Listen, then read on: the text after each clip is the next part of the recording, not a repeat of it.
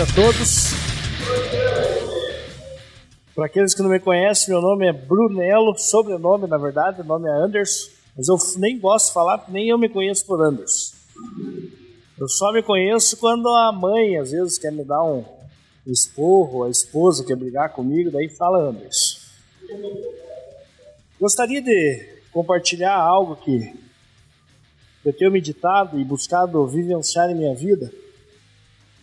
E meu desejo nessa noite é que a mesma resposta que eu tenho falado a Deus, meu desejo é que todos, de igual forma, entenda e também responda, porque eu creio que não é só para mim isso, é para todos que busca ter uma fé em Cristo e viver aquilo que a Bíblia nos ensina. Antes de entrar no texto, Mateus 23, versículo 15, a palavra de Deus nos fala assim: uma advertência da parte de Jesus para os fariseus e escribas. A palavra diz assim: Ai de vós, escribas e fariseus, hipócritas, porque rodeais o mar e a terra para fazer um prosélito, e uma vez feito, o torna filho do inferno duas vezes mais do que vós. Não se assustem, tá? Isso é só um, um simples texto, a qual eu e você precisamos ter isso como algo sério. Vamos orar? Deus, eu quero agradecer ao Senhor pelo privilégio, Deus, de estar aqui. Mais um domingo junto com os meus irmãos, buscando aprender diretamente do Senhor. Clamo a Ti, Espírito Santo, que o Senhor nos ensine todas as coisas. Porque nós sabemos que essa é a Tua função uma das tuas funções. E nós queremos dar total liberdade ao teu Espírito que fale conosco. Traz entendimento ao nosso coração. Que haja uma mudança de pensamento, que haja uma mudança de mente, a ponto que aquilo que pensarmos se torne tão verdadeiro em nosso coração, a ponto de caminharmos em cima disso. E não só falar mais do teu Evangelho, e sim mostrar através das nossas atitudes em teu nome, Jesus, que nós oramos. Amém. Esse texto, Jesus traz uma exortação aos fariseus e aos escribas da época. Eu não vou me entreter nele, mas uma coisa que eu tenho entendido é que nos dias de hoje nós temos vivenciado essa realidade. Todas as vezes que eu anuncio o evangelho a uma pessoa, trazendo a condição, tentando mostrar a condição a qual ela se encontra, e no meu coração e no meu entendimento, eu estou através do Evangelho, fazendo com que essa pessoa seja convencida a tal ponto que ela só mude de endereço e venha para uma igreja, para um local, assim como eu e você saímos das nossas casas domingo a domingo para estar aqui. O fato de eu achar isso, anunciar o Evangelho e trazer para ele uma notícia. Geralmente a notícia é o seguinte: para aqueles que têm essa facilidade de anunciar o evangelho, chegar para pessoas que até então você não conhece e começar a falar para ele. Geralmente o nosso discurso tem duas bases. Uma delas é o céu e a outra é o inferno. Você chega para a pessoa, começa a anunciar o evangelho e, a, e fala para ela o seguinte: se você não entender e não mudar de vida, você vai para o inferno. E se você entender e vir para Cristo, começar a caminhar, existe um lugar a qual Deus preparou para você, chamado céu, a qual Cristo virá nos buscar pela segunda vez, a segunda vinda dele. E ali até então, esse muitas vezes é o nosso discurso a essas pessoas. Aí muitos acabam respondendo o seu sim ali, aceitando o convite e começam a frequentar uma igreja, enfim. Hoje eu acredito que existem muitas pessoas que há anos frequentam a igreja com essa consciência. Quando Jesus vem e anuncia, traz essa exortação, aos fariseus e aos escribas, Jesus está anunciando algo sério aqui. Jesus chega e fala para eles o seguinte: vocês estão anunciando a lei. Vocês atravessam mares, vocês andam pela terra, enfim, vocês vão até os confins da terra e vocês têm feito algo. Vocês têm pegado as pessoas e anunciado algo distorcido da palavra de Deus, a tal ponto que vocês só mudam o endereço da pessoa. Vou dar um exemplo disso. Por que, que eu estou falando sobre isso? Porque eu tenho entendido isso. Meu coração tem ardido em relação à área da drogadição e eu tenho feito de unhas e dentes, buscado recursos e meios para me abençoar as pessoas que até então se encontram nessa situação.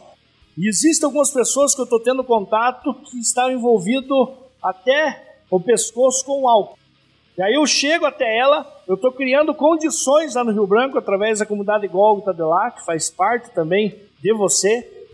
Aí eu estou criando meios lá, a qual eu estou tirando ele lá do momento, aonde ele está bebendo, e eu estou levando lá para a comunidade Gólgota, a qual nós estamos buscando passar o dia inteiro com ele, e ali nós temos uma missão. Permitir que ele tome banho, se assim ele aceitar e quiser, ele se alimentar nós temos roupas lá, a qual nós proporcionamos né, novas roupas, novas vestes para ele, enfim, ajudar ele a ter uma dignidade por um determinado momento. Porque além do mundo já de ter o não, a reprovação em relação à vida dele, também já existe toda a condição do alcoolismo que está lá denegrindo a imagem, ele como pessoa. Então, o momento que ele passa ali conosco é o momento que no meu coração tá, Deus, que ele se sinta importante no nosso meio ele se sinta valorizado, até porque eu não tenho responsabilidade pela vida dele. Mas eu acredito que o Senhor, através do teu Santo Espírito, pode ser uma pessoa que o Senhor está escolhendo, que o Senhor está separando. E aquilo que compete a mim fazer, eu vou fazer. Então me dê recurso para que isso aconteça graças a Deus, pessoas têm chegado até minha casa, levado alimento, levado roupa, muitas pessoas querem ajudar até financeiramente. Mas algo no meu coração tem ardido a ponto que eu tenho me questionado com base nesse texto aqui. Mas o fato de eu fazer só isso, se eu não entender de fato o meu propósito em Deus e permitir que essa pessoa também compreenda o propósito dela, eu só vou mudar ela de endereço. Eu posso dar roupas novas para ela, eu posso cortar a barba dela, cabelo, enfim, deixar ela mais bonita do que eu, e ela continuar na mesma condição, não só na mesma condição, como de pior estado do que o primeiro a qual eu encontrei ele. A Bíblia está nos ensinando e falando a respeito disso.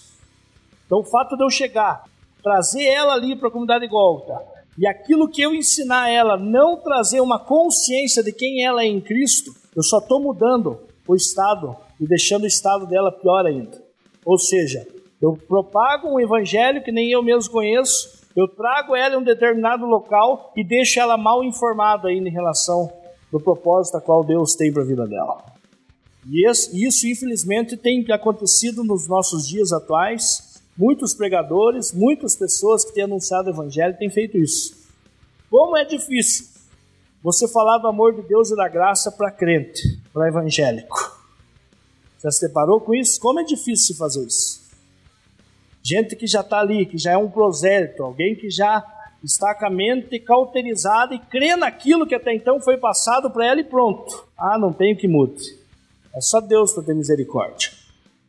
Aí a minha oração que eu tenho feito, Deus, nem permita que essas pessoas cheguem perto de mim. Me ajude a encontrar aquelas que até então precisam. E que o Senhor me dê graça o suficiente de esclarecer essa pessoa. Dela entender qual é o propósito dela em Deus. E o meu desejo aqui nessa noite hoje é permitir isso a você também. Talvez você está aqui já tem aí, vamos fazer uma pesquisa aí básica. Mais de 10 anos de cristianismo e de fé. Erga a mão lá bem alto para que eu possa ver. Mais de 15 anos. Nasceu no lar evangélico. Já é anjo. o Pipe com o bracinho erguido lá menos de cinco anos, dependendo do tempo teu, a qual você tem professado a sua fé, tem declarado publicamente que você é um cristão, independente do tempo, o que vai de fato validar aquilo que você tem entendido de Deus é o quanto você tem compreendido o propósito dele para a tua vida. O quanto de fato o evangelho o cristianismo, mensagens que tem falado aqui de domingo a domingo, e até mesmo da tua leitura né, matinal, ou quinzenal, ou anual, seja o tempo que for tua leitura da palavra, mas o quanto isso de fato tem efeito no teu coração, o quanto isso de fato tem surtido é, algo que tem gerado vida em você. Então, João 10,10, 10, a palavra nos ensina que o próprio Jesus fala que ele veio para nos trazer vida e vida em abundância. Enquanto eu e você acharmos que essa abundância está relacionada a bens materiais, a não ficar doente, a não pegar piolho, a não fazer isso e aquilo, quanto você fica achando que é isso, meu querido? Não é isso. A vida e a abundância, de fato, é o evangelho fluir através de você. Rios de água viva fluir através de você a ponto de abençoar pessoas. Permitir que pessoas, de fato, entendam também aquilo que de fato você tem entendido. Então, o meu desejo, em nome de Jesus, é gerar no teu coração e trazer uma consciência a você nesta noite, que o nosso maior desafio não é fazer, sair aí anunciando evangelho para é, o evangelho para formar prosélitos, formar pessoas com o estado pior, muitas vezes, da qual elas se encontram. E sim, o nosso maior desafio é permitir que essas pessoas tenham consciência em Deus. Então eu estou tendo esse desafio de tirar essas pessoas, e algumas delas eu não só deparo com alcoolismo, mas eu deparo ali com uma, uma falta de sanidade mental, de ter um entendimento mesmo, né, quesito escolar, quesito intelectual, que eu vejo que é um grande desafio. Eu lembro que eu sempre ouvi isso em Jocum, e é real que é tão simples e fácil você tirar uma criança da rua, tirar um mendigo da rua, mas como é difícil você tirar a rua de dentro dele. Como é difícil você gerar uma consciência a ponto de muitos jovens entender que precisam voltar para a escola, precisam voltar ao passado em relação a coisas que abandonaram e necessário recuperar aquilo de novo e ter uma nova vida. Muitos até desistem. Eu cheguei a pegar meninos envolvidos com droga a ponto de eu estabelecer um projeto para ele de vida. Ele falou: Ah, não, isso é muito para minha cabeça. É melhor eu ficar como eu estou e optar em ficar como está mesmo usando droga, sem perspectiva, sem propósito, sem rumo na vida. Então, meu desejo é que nessa noite você aqui dentro, talvez você está tantos anos servindo ao Senhor, enfim, dizendo que é cristão, dizendo que é filho do Senhor, mas também não compreendeu o propósito a qual Deus chamou você. E eu gostaria de ter como exemplo, você que trouxe tua Bíblia, abra comigo lá em Êxodo 3, eu gostaria de ajudar você a compreender o propósito a qual Deus tem para a tua vida e para a minha vida. Eu gostaria de usar o exemplo de um homem chamado Moisés. A partir do versículo 1. Todos acharam? Fala assim: Apacentava Moisés o rebanho de Jetro, seu sogro, sacerdote de Midian e levando o rebanho para o lado ocidental do deserto, chegou ao monte de Deus, a Horebe. Apareceu-lhe o anjo do Senhor numa chama de fogo. No meio de uma sarça, Moisés olhou e eis que a sarça ardia no fogo, e a sarça não se consumia. Então disse consigo mesmo: Irei para lá e verei essa grande maravilha, porque a sarça não se queima, porque a sarça não se queima. Vendo o Senhor que ele se voltava para ver Deus do meio da sarça, o chamou e disse: Moisés, Moisés. Ele respondeu: Eis-me aqui. Deus continuou: Não te chegues para cá. Tira as sandálias dos pés, porque o lugar em que estás é terra santa. Disse mais: Eu sou o Deus do teu pai, Deus de Abraão, o Deus de Isaque e, e o Deus de Jacó. Moisés escondeu o rosto porque temeu olhar para Deus. Disse ainda ao Senhor: Certamente vi a aflição do meu povo, que está no Egito, e ouvi o seu clamor por causa dos seus exatores. Conheço-lhe o sofrimento, por isso desci, a fim de livrá-los da mão dos egípcios e para fazê-los subir daquela terra, a uma terra boa e ampla, terra que mana leite e mel o lugar do cananeu, do eteu, do amorreu, do ferezeu, do eveu e do jebuseu. Pois o clamor, pois o clamor dos filhos de Israel chegou até mim. E também veja a opressão com que os egípcios os estão oprimindo. Vem agora, e eu te enviarei a Faraó, para que tires o meu povo, os filhos de Israel, do Egito. Então disse Moisés a Deus: Quem sou eu para ir a Faraó e tirar do Egito os filhos de Israel? Deus lhe respondeu: Eu serei contigo, e este será o sinal em que eu te enviei depois de haveres tirado o povo do Egito. Servireis a Deus neste monte. Amém? Quantos aqui assistiram a novelinha do Moisés lá na Record? Quantos assistiram o Chico? Nem sei da Globo lá. Veja só. Moisés aqui nesse determinado momento, Moisés já estava com aproximadamente 80 anos da sua vida. Todos aqui sabem a história de Moisés? Toda a historinha, que a irmã do faraó lá pega ele, cuida dele, Todos sabem dessa história? Então vamos lá. Deus faz uma aliança com Abraão. Chega para Abraão, promete a Abraão que ele seria pai de nações. Deus declara que até então ia separar o povo de Israel como o povo dele. Aí, em meio a todo um determinado tempo, Deus faz com que pessoas se levantem para estar sempre lembrando o povo de Israel da promessa que até então Deus tinha feito com Abraão. E chega em um determinado momento, onde a palavra de Deus nos ensina, a partir do, de Gênesis 36, que conta a história de José, a palavra nos ensina e nos fala a respeito de um jovenzinho sonhador que tinha lá os seus irmãos ciumentos, que queria dar uma coça nele por todos os meios. Sabe dessa historinha também? Já assistiram essa novelinha lá na Record também? Tem tudo no Netflix. Vá lá e assista Aconselho você a assistir junto com a Bíblia, porque tem algumas coisas lá bem herética, né? Mas você tem coisas ali que dá para você ter uma, pelo menos uma alusão, uma noção ali da época e tal. Aí a palavra nos ensina e fala que José, ele é vendido pelos seus irmãos a um eunuco de Faraó chamado Potifar, vai morar na casa de Potifar e até então começa todo o seu tratamento da parte de Deus para com ele. E ali, até mesmo, o maior objetivo da parte de Deus era fazer com que a promessa dele se cumprisse.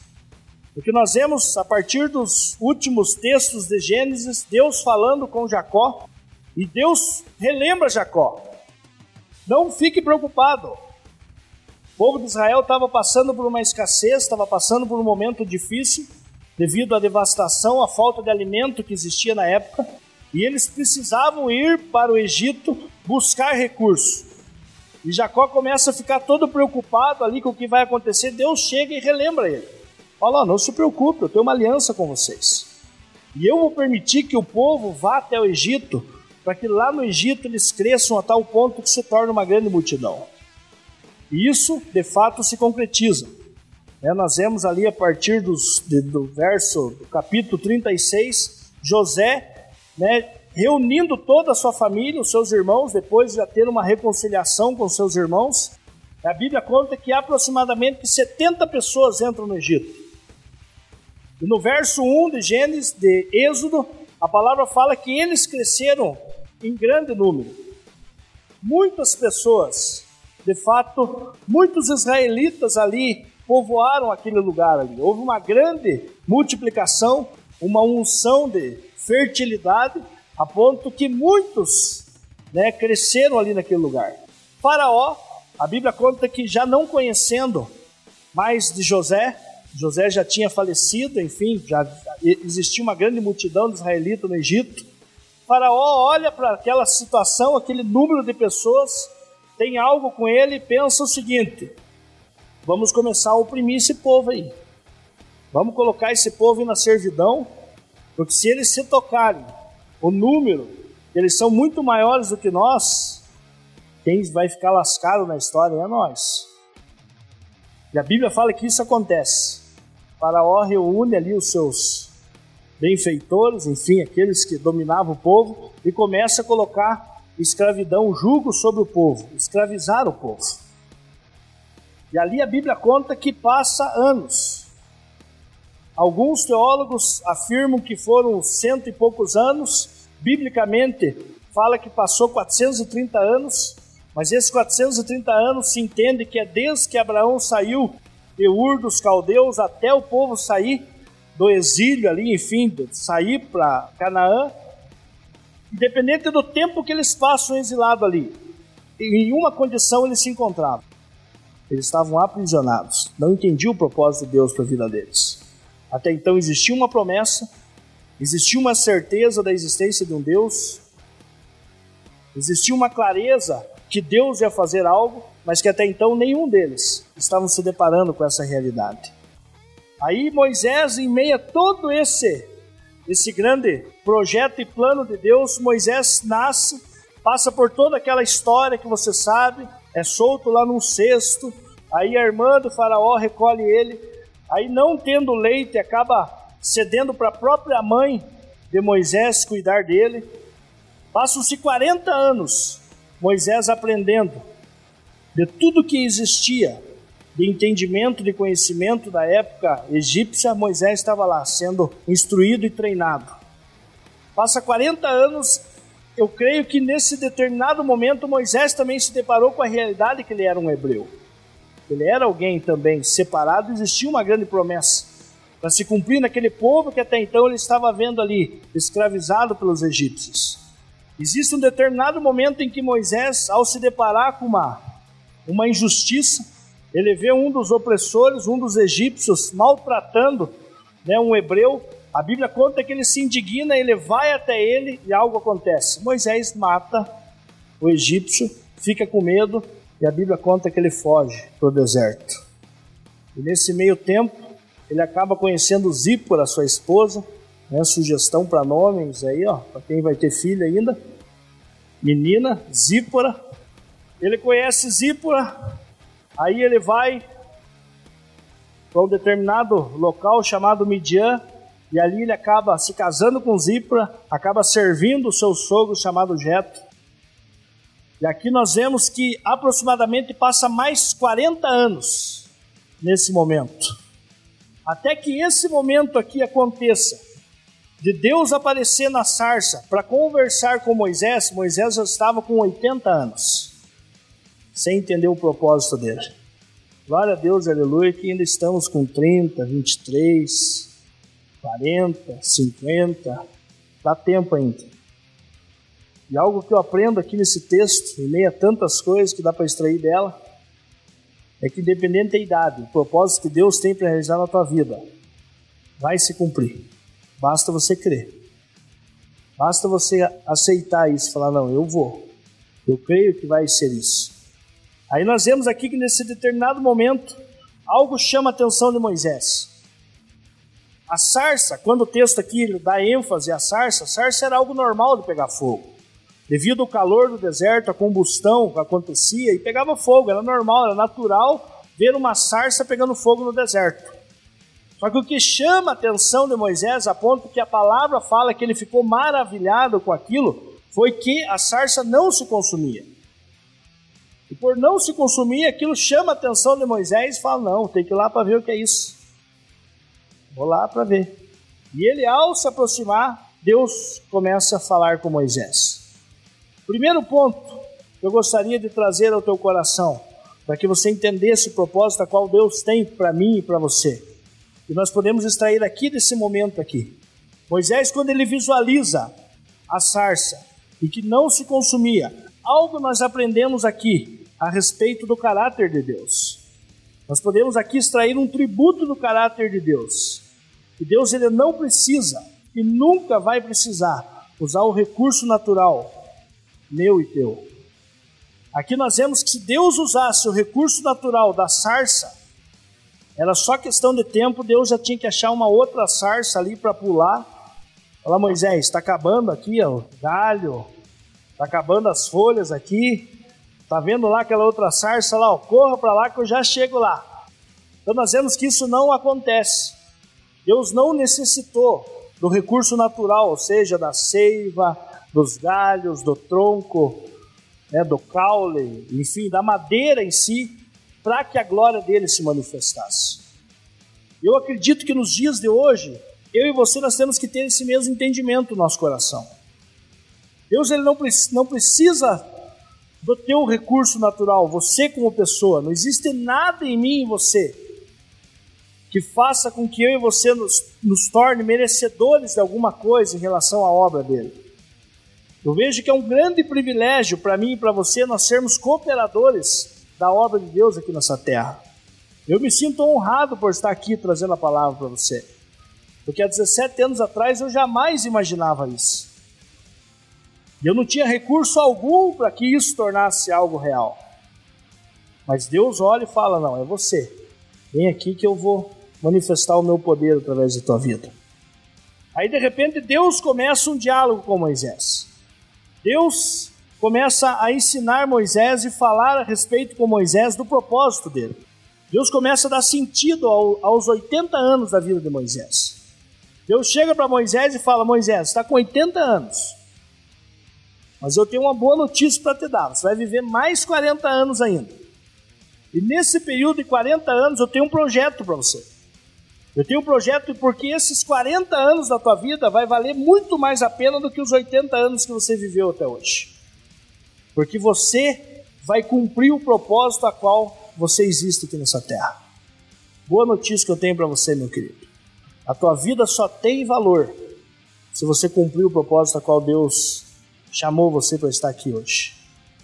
A minha vida e a tua vida só tem sentido a partir do momento que nós entendermos aquilo que Deus tem para a nossa vida, a ponto de nos despir de nós mesmos, morrer para nós mesmos, para fazer com que se cumpra aquilo que Deus tem para nossas vidas.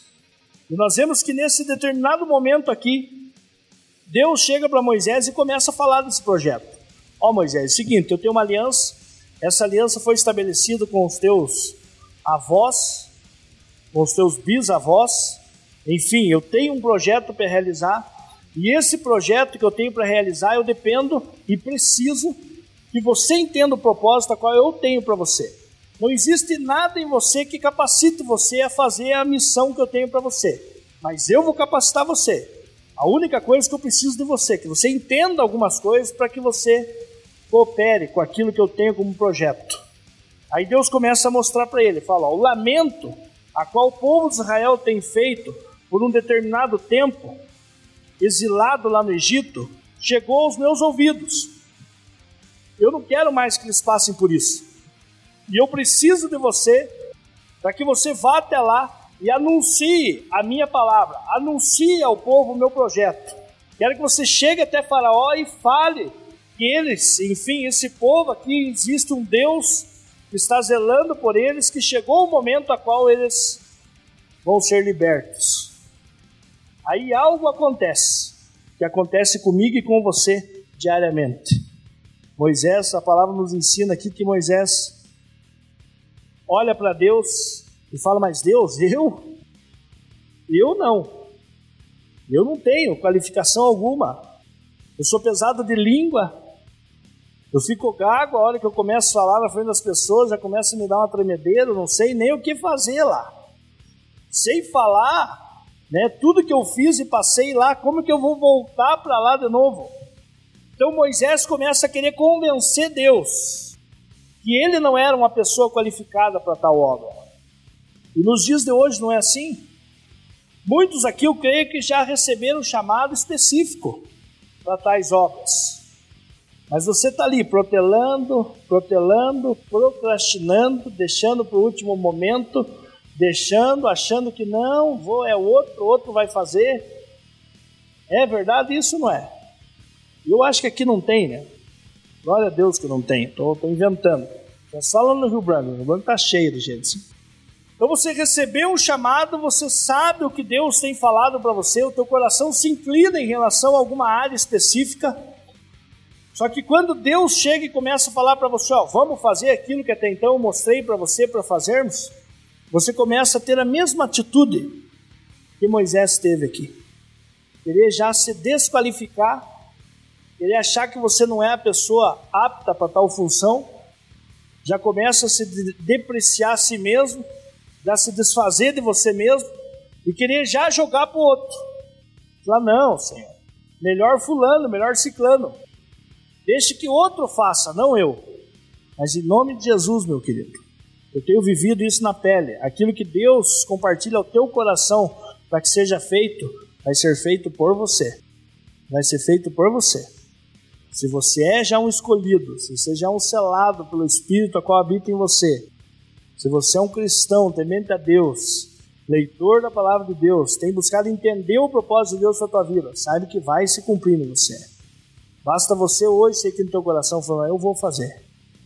Eu, eu devido às minhas negociações passadas em relação ao caminhão que eu tinha, eu peguei um terreno, de 4 mil metros, junto no, na negociação do caminhão. Aí fui, peguei a Odete e as minhas filhas, fomos lá no terreno. 4 mil metros plano, assim, já murado, bonito o terreno. Cheguei lá, pisei e falei, pô, podia fazer uma casa de operação aqui, né? Hora já me deu um tremor, a Odete já ficou pensando, assim, devido a toda a obra que requer você fazer uma, e ter uma casa de recuperação. Aí, é, vamos orar. Foi só o que ela falou para mim. Vamos orar já foi tipo assim, deixe quieto. Com o passar dos dias, a necessidade bateu, surgiu uma grande oportunidade para mim, vendi o terreno. Vendi o terreno, estou até hoje desfrutando do, do, dinheiro. Aí passou o terreno para quem eu fiz o negócio, para primeiro, segundo, terceiro que está com o terreno agora. Há uns três meses atrás me chama e me dá o terreno para mim de novo, falando que eu preciso montar uma casa de operação lá dentro já tem uma casa que até então não tinha, e lá é uma fábrica de barracão, já vai deixar um barracão montado, a qual eu preciso só levantar recursos para fechar e começar a fazer o que eu tenho que fazer. Aí o sentimento do meu coração, ah, mas eu tenho feito isso, irmão. Eu não estou pregando só para vocês, que eu tenho, eu tô tipo Moisésão aqui nessa, nesse discurso. Deus, mas por que eu? Bem por forão, né? Deus, por que eu? Aí nós lá, limpando e arrumando a Gólgota lá no Rio Branco, e olhando para tudo aquilo, e ao mesmo tempo, Deus, mas por que eu? Voltar para cá, já fui lá para Curitiba, já querendo levar a minha mala e cuia para cá, saí do Rio Branco, tô lá, crendo naquilo que Deus tem para fazer lá através da minha vida. Aí chega o pai de um dos jovens, a qual está lá conosco, aí ele começa a olhar tudo aquilo, ele olha assim, agora que vocês já estão aqui, continuem. Mas pro ano que vem vocês vão pensando que eu vou dar um terreno para vocês. E deu o terreno. Mas eu cheguei para ele assim e falei: não, talvez não o templo em si, para as reuniões a qual nós estamos fazendo, mas podemos montar um projeto. Ele falou: não, aquilo você vai fazer lá independe. Mas eu vou dar para vocês lá um terreno. Aí o questionamento do meu coração: mas Deus, eu? Por que eu? Por que nós ali? Porque Deus um dia falou para mim que isso ia acontecer. Porque Deus colocou no meu coração esse desejo um dia de me despedir de mim mesmo e buscar ajudar o próximo, servir a pessoa a qual está numa condição aí totalmente enganada, enfim, numa condição a qual até a família muitas vezes abandona a pessoa. O que Deus quer fazer. Aí só tem me restado uma única coisa das minhas orações: Deus, então faça. Mesmo eu gago, mesmo eu penando para falar, mesmo eu não tendo muito recurso. Então, tá aqui, eis-me aqui. Usa minha vida. Parei de, de já entender com base nesse texto aqui. Então, no Velho Testamento ele serve justamente para isso. Toda a história de Davi, José, Moisés, Jacó, enfim, todas essas pessoas serve para mim para você analisar, extrair princípios daquilo que eles passaram, tanto do lado bom como ruim, e buscar viver o certo. Não, eu não vou precisar passar todo esse questionamento para com Deus, sabendo que vai se cumprir do mesmo jeito. É só questão de tempo. Tanto que eu protelei por um bom tempo isso, e hoje eu não vou mais fazer isso. Já coloquei diante de Deus que se eu tiver mais 40 anos para mim viver, eu quero viver cumprindo a vontade dele para minha vida.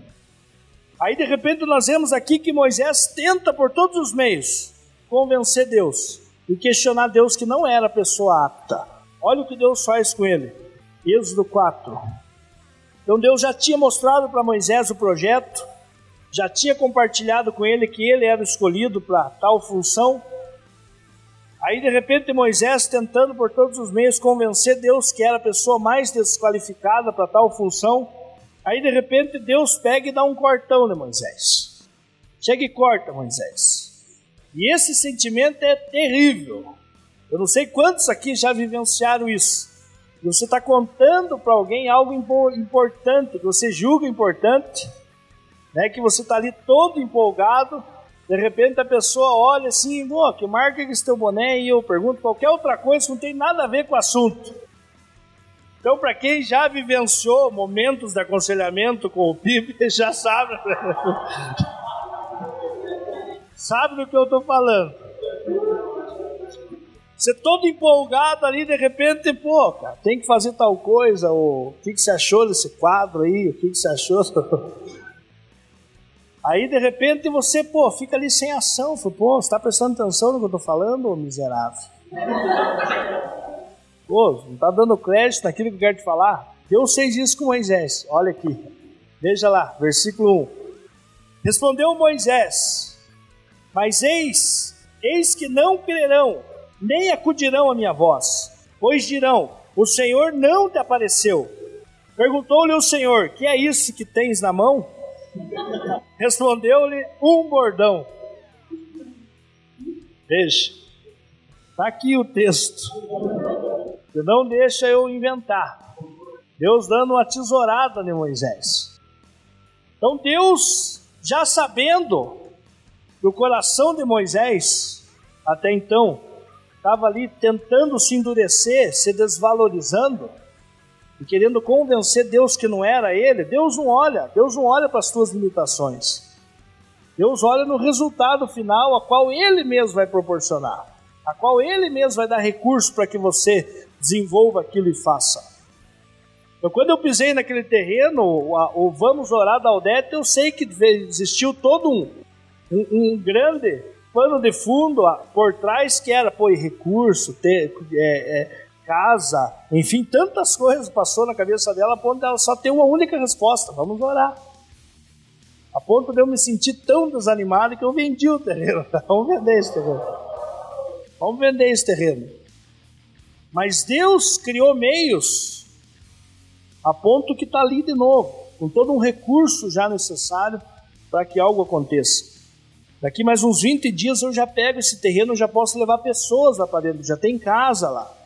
Aí agora o outro questionamento Deus é o seguinte: de pessoas para trabalhar e ficar lá.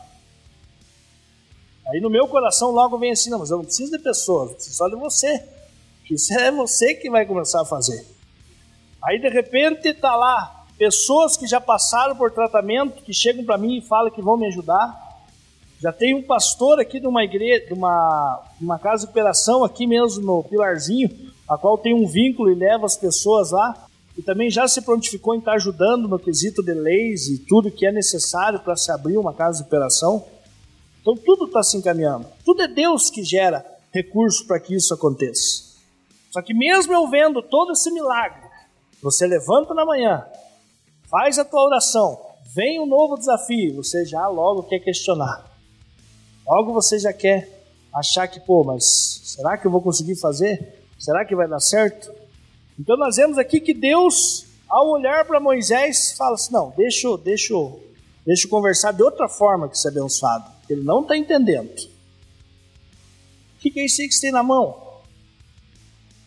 Moisés para, né, com aquela cara de certo de tacho dele, oh, não prestou atenção nada do que eu estou falando para o senhor, tentando convencer o senhor Moisés tem um, uma vara aqui, tem um bordão, um cajado.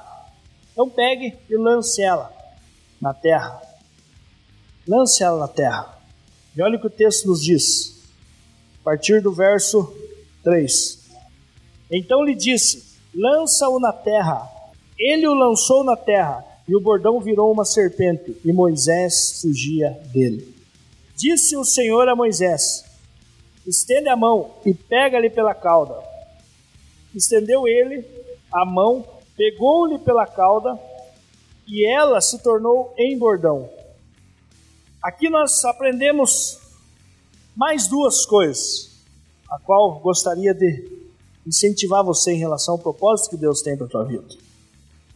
Então, primeira, nós entendemos que todo recurso necessário a qual Deus tem para realizar a obra através da minha vida e da tua vida vem dele mesmo. É Ele mesmo que nos capacita. É Ele mesmo que dá tudo que nós necessitamos. Você poderia perguntar para mim, como que Ele dá? Ele já deu. Está contido aqui, ó, 66 livros. 39 Velho Testamento e 27 no Novo. Está aqui, ó. Só você ler. Leia diariamente. Se encha disso aqui, ó. E você vai compreender todo o recurso necessário que você precisa para vivenciar o propósito a qual Deus tem chamado você. Então hoje nós estamos deparando aí com a realidade no Haiti que parece que já morreram aproximadamente 800 pessoas. É isso? Mais? Misericórdia, isso é menos. Né? Aí eu te faço uma pergunta: quantos aqui tem recurso e está planejando tirar umas férias abençoado e tudo mais? Vou incentivar você, com base na palavra de Deus e de acordo com a vontade de Deus. Quer tirar as férias e tem condição? Vá lá para o Haiti, servir as pessoas que estão necessitadas lá. Brunelo do céu, mas isso não é meu chamado. Se você pensa assim, meu querido, talvez seja só mais um prosélito que infelizmente está aqui dentro.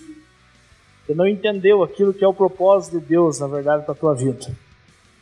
A partir do momento que eu tenho que parar para mim orar a Deus, para saber se eu tenho que ajudar o meu próximo, não sei que Deus é esse que eu estou tentando servir. Porque a Bíblia já nos ensina que eu tenho que servir o meu próximo. Que eu tenho que ajudar o meu próximo. A Bíblia já é bem claro em falar que se eu tenho duas blusas e que vejo alguém necessitado, é só eu pegar e tirar aquela que eu tô por cima ali esquentando meu couro e dar para o meu próximo. Ah, mas eu não senti de Deus dar para a pessoa. Vai que a pessoa vende para uma pedra. Se entende que muitas vezes nós buscamos através de oração e através de um, uma conjectura da palavra, buscando praticar algo que muitas vezes já está explícito aqui. Mas nós não queremos entender, não queremos vivenciar isso. Eu lembro que quando eu tomei iniciativa para ir para Jocum, eu cheguei para um rapaz já falecido, que era um dos, dos antigos da Jocum, em um retiro. E eu cheguei para ele e comecei.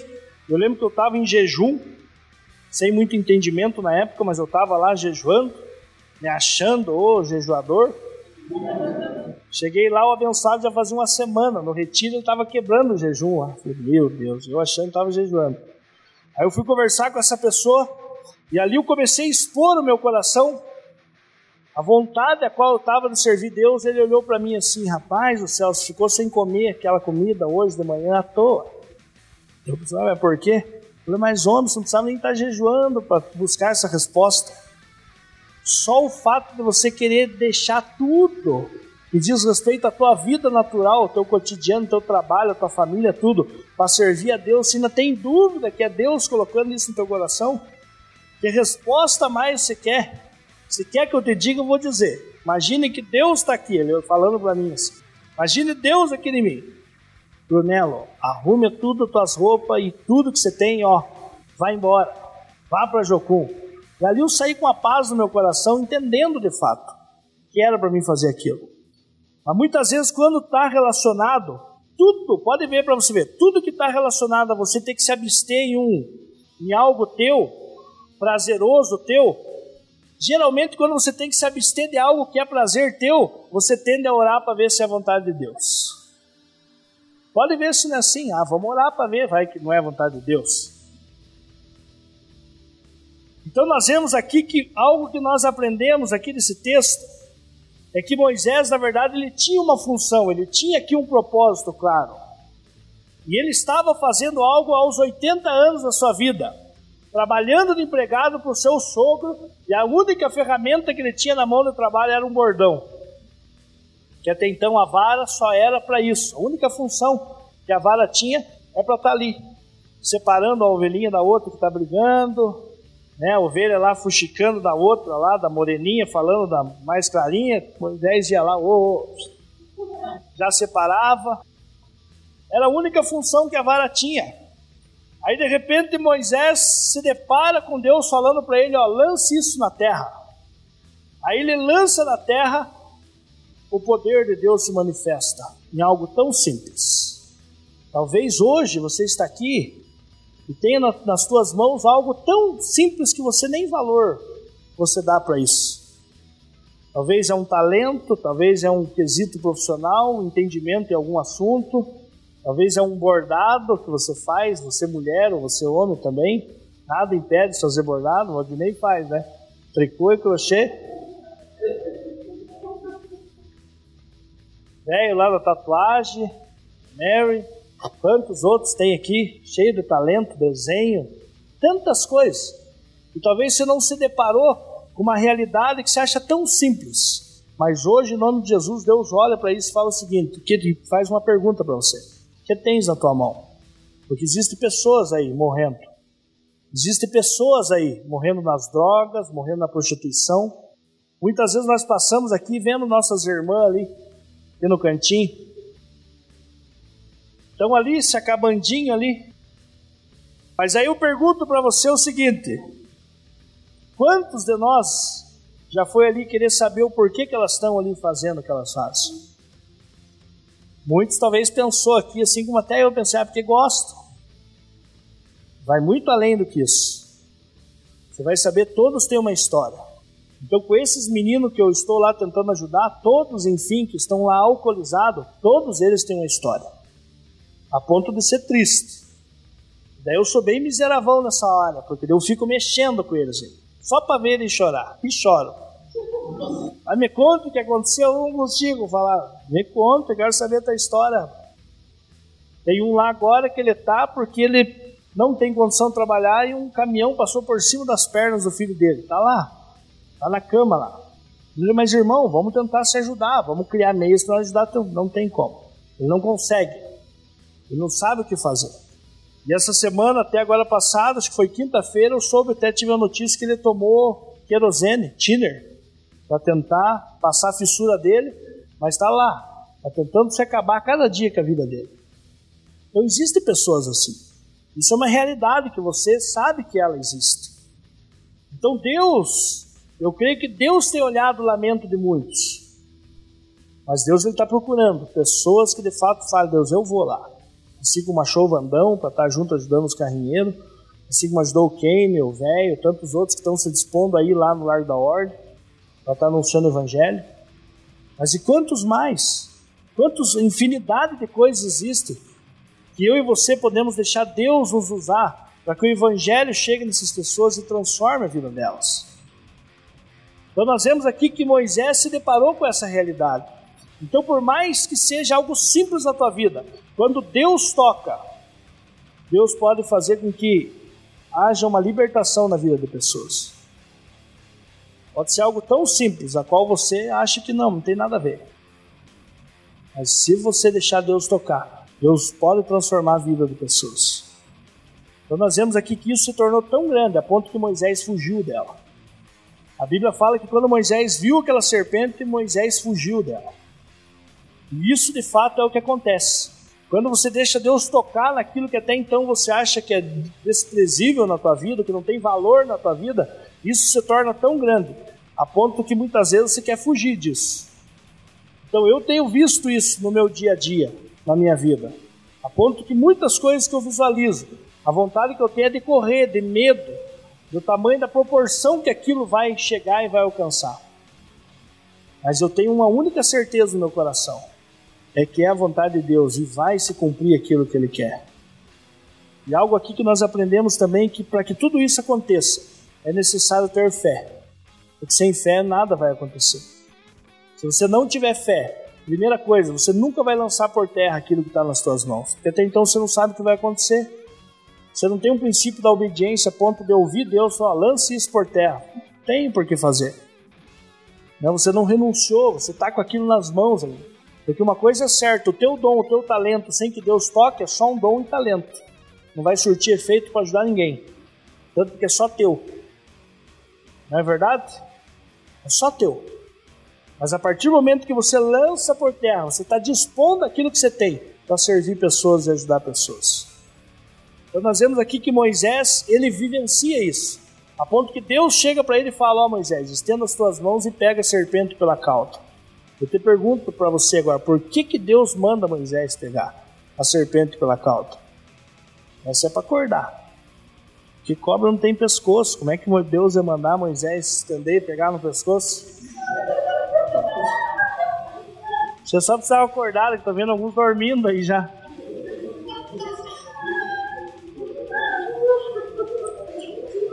Pega lá comigo. Olha só a dinâmica. Moisés vendo aquela serpente de pé, andando. De pé também não, né? Porque ela não tem pé. de pé também não, né? Mas ela ali, com a sua cabeça levantada, mais fácil. Você viu a mãozinha do serpente? Geralmente, se você assiste ali o Discovery ou vê qualquer programa que você vê aqueles loucos lá da Índia, tipo uns, uns loucos. que porra! Como que se mobiliza uma serpente? Geralmente é feito o quê? Olha aí. Cabeça dela, pega ela, o máximo que vai acontecer é enrolar no teu braço, mas ela está imobilizada. Todo o risco já parou por ali mesmo. Moisés já tinha 80 anos, gente. Era um homem do deserto, estava ali, 40 anos apacentando as ovelhas.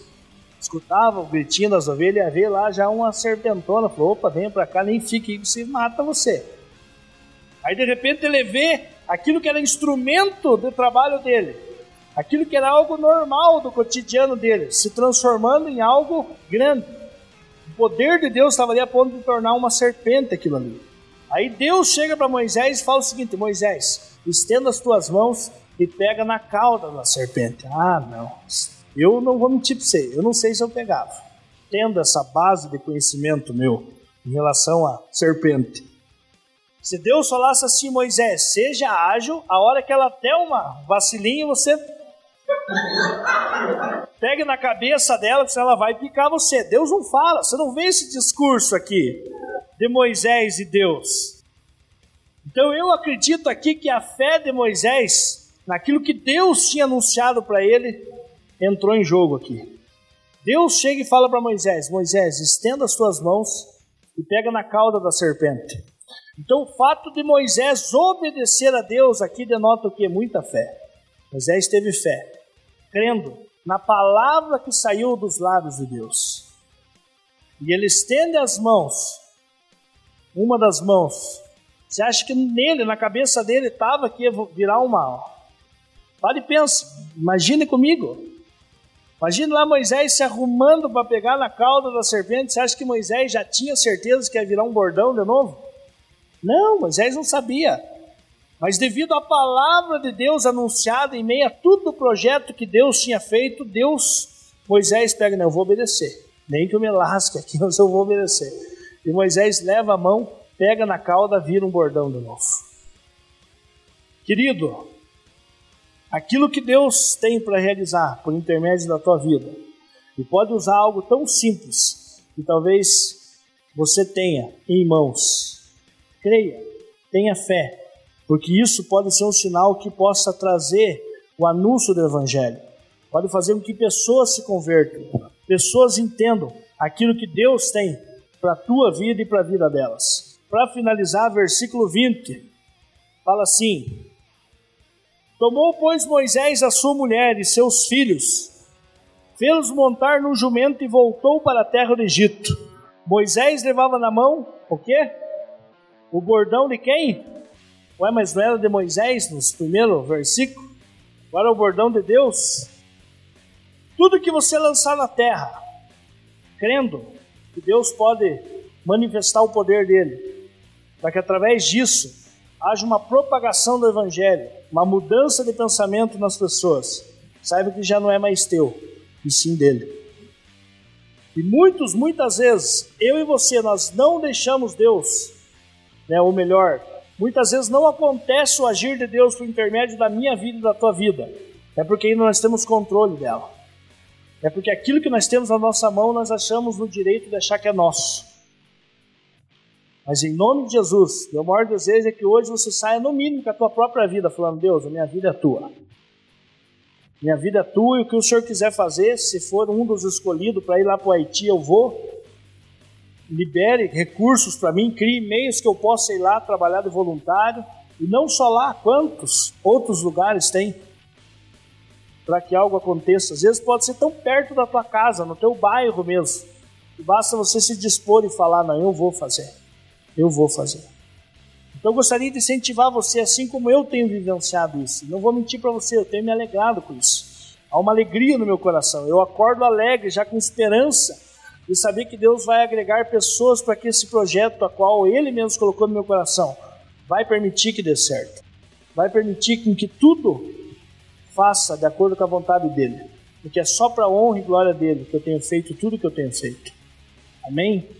Então não deixe passar os anos da tua vida sem você compreender o projeto para qual Deus tem para a tua vida. Leia a Bíblia, conheça as Escrituras, converse com as pessoas, vá ajudar o Vandão lá no projeto dele quarta-feira, projeto que não é dele, na verdade Deus colocou no coração dele. Né? Enfim, tantas outras coisas existem por aí, vá, se envolva. Deixe Deus usar você para um fim proveitoso a ponto que gere vida e vida e abundância em você. Amém? Te coloque em pé, por gentileza. Deus, eu quero colocar a vida de cada um aqui nas tuas mãos, Senhor. O Senhor conhece o coração de cada um, o Senhor conhece a mente de cada um, enfim, o Senhor conhece cada vida. A tua palavra nos ensina, no Salmo 139, que ainda o nosso corpo, ainda nós como pessoa, estava até sem forma na barriga de nossa mãe, Ali o Senhor já tinha um projeto e todos os nossos dias, todos os planos, o Senhor traçou e estabeleceu todas elas. E escreveu todas elas no livro da vida. Pai, eu oro para que aqueles que não estão vivendo aquilo que o Senhor já estabeleceu em Cristo Jesus, eu oro a Deus para que o Senhor permita que os olhos de cada um aqui se abram e o coração de cada um aqui, Deus, esteja ardente do teu fogo, do teu chamado, entendendo a necessidade que temos, a Deus, de servir uns aos outros, Pai. A começar aqui mesmo, aonde estamos nos reunindo domingo a domingo. Tantas coisas é necessário, Deus, ser feito aqui nesse lugar e através desse lugar. Então que o Senhor comece, Deus, gerar no coração das pessoas necessidade, para que tais necessidades possam ser supridas pelo Senhor em relação à tua obra, Pai. Quantos missionários, quantas pessoas que estão aí anunciando o teu evangelho, a qual nós também, eu creio que o Senhor também tem esse chamado para cada um de nós aqui, Pai. Não nos deixe, Deus, passar anos de nossas vidas sem fazer nada para o teu reino, sem abençoar o nosso irmão, sem abençoar o nosso próximo. Eu clamo a ti, Deus, que o Senhor nos levante como uma geração de pessoas que não só escuta o Senhor, ouvem o Senhor por intermédio da tua palavra, mas que também pratica, Senhor, que não sejamos somente ouvintes, e sim praticantes da tua palavra. E a prática da tua palavra, Deus, consiste em servir o nosso próximo, em amar o nosso irmão, morrer para nós mesmos, para fazer com que a outra pessoa cresça no Senhor a cada dia. Deus gera isso em nosso coração a cada dia, Pai. Deus, eu sou grato pela vida de cada um que aqui está, Senhor que o Senhor nos torne um só em amor, para que não só as pessoas ouçam do Evangelho, mas vejam o Evangelho através de nossas vidas. É em Teu nome, Jesus, que nós oramos, Senhor. Amém, Senhor.